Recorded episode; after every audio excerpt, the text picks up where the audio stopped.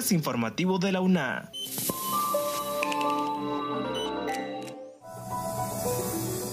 Bienvenidos a este espacio de divulgación de la Universidad Nacional Autónoma de Honduras. Les saluda Jessy Arita. En esta edición, UNA gradúa a los primeros estudiantes del aula virtual UNA Capucas en el occidente del país. Académicos discuten sobre el escenario político de Honduras de cara a las elecciones generales 2021. Estudio propone el establecimiento de estrategias de prevención ante los accidentes cerebrovasculares en países de bajos y medianos ingresos. A un año de ETA e IOTA, los daños superan los 52 mil millones de lempiras según la CEPAL.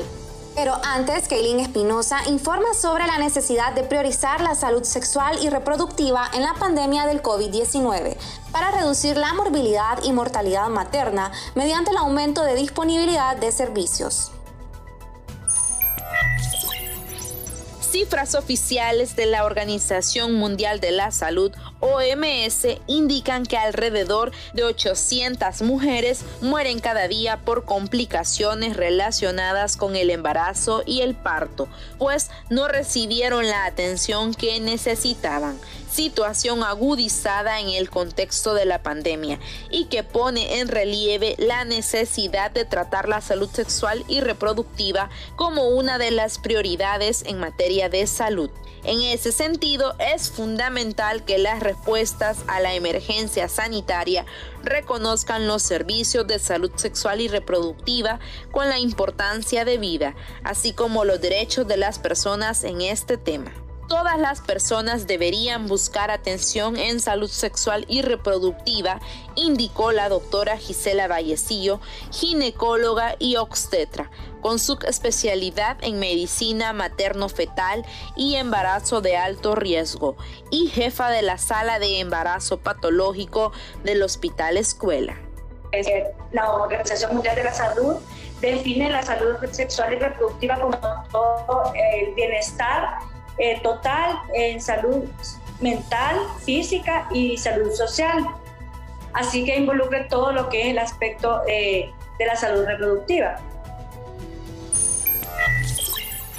Gracias a Keilin Espinosa. Como siguiente punto, Esdras Díaz amplía sobre el innovador proyecto Aula Virtual Unacapucas, del cual recientemente se graduaron tres estudiantes.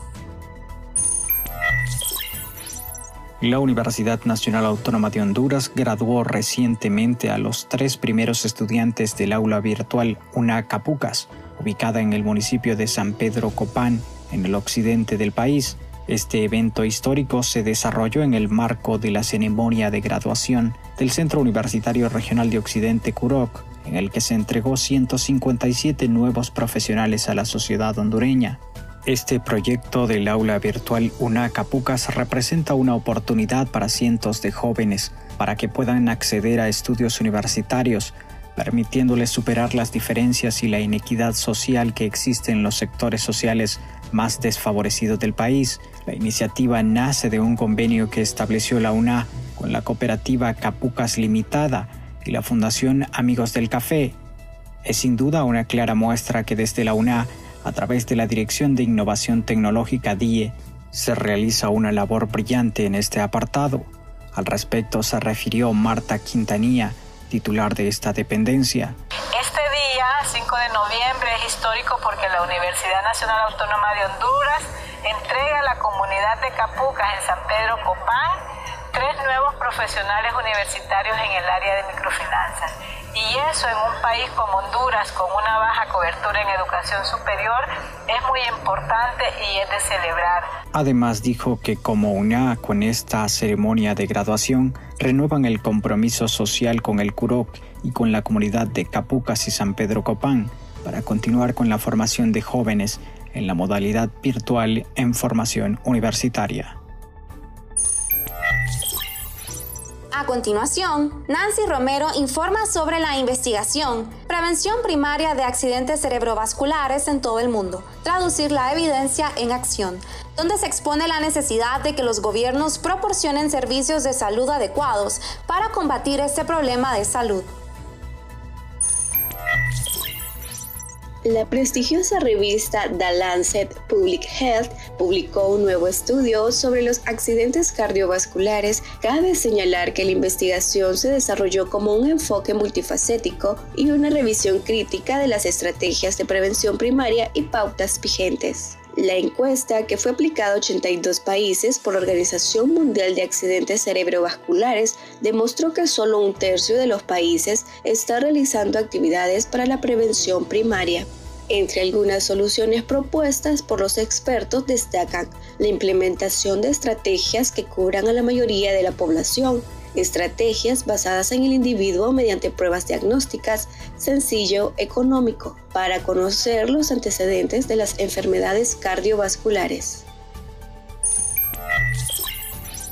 Continuando con la información, Esdras Díaz con una nota sobre el foro académico, escenarios del proceso electoral en Honduras 2021, en el cual participaron expertos de diferentes disciplinas. La carrera de Desarrollo Local adscrita al Departamento de Ciencias Sociales del Centro Universitario Regional del Centro realizó el foro académico Escenarios del Proceso Electoral en Honduras 2021, misma que contó con reconocidos entendidos en la materia, como el sociólogo y catedrático Eugenio Sosa, el catedrático universitario Marvin Ponce y el profesional del derecho Roy Urtecho, también ex fiscal general adjunto. La actividad tuvo como objetivo la generación de un espacio de reflexión en cuanto a ejes específicos como el actual escenario político y la conflictividad generada por este. Asimismo, la ponencia buscó darle una mirada a las propuestas de los diferentes actores políticos que estarán compitiendo en las próximas semanas para convertirse en los funcionarios públicos que regirán el destino del país en los próximos cuatro años, dijeron las autoridades de ese centro. Para los expertos, la democracia en Centroamérica y América Latina está viviendo un proceso difícil en medio de conflictividad, crisis, avances y retrocesos. También argumentaron que la democracia está asociada con ciertos requisitos sociales que en el istmo no se están dando en este momento. Destacaron que en Honduras el escenario es complejo porque es una situación que se viene dando desde varias décadas que se profundizó además con el golpe de Estado en 2009 y que se agrava con la pandemia y el impacto de los fenómenos climatológicos sufridos recientemente. Finalmente, esperan que los próximos comicios electorales en puerta se desarrollen de una manera transparente y democrática, en la que se respete la voluntad del pueblo hondureño.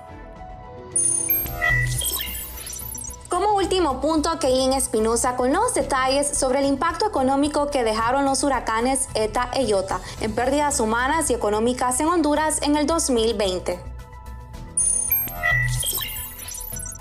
En noviembre de 2020, Honduras vivió la tragedia climática más grande desde el paso del huracán Mish los embates ETA e IOTA afectaron a casi 4 millones de personas y el costo total de los daños ha sido de aproximadamente 52.099 millones de lempiras, según estimaciones de la Comisión Económica para América Latina y el Caribe, CEPAL.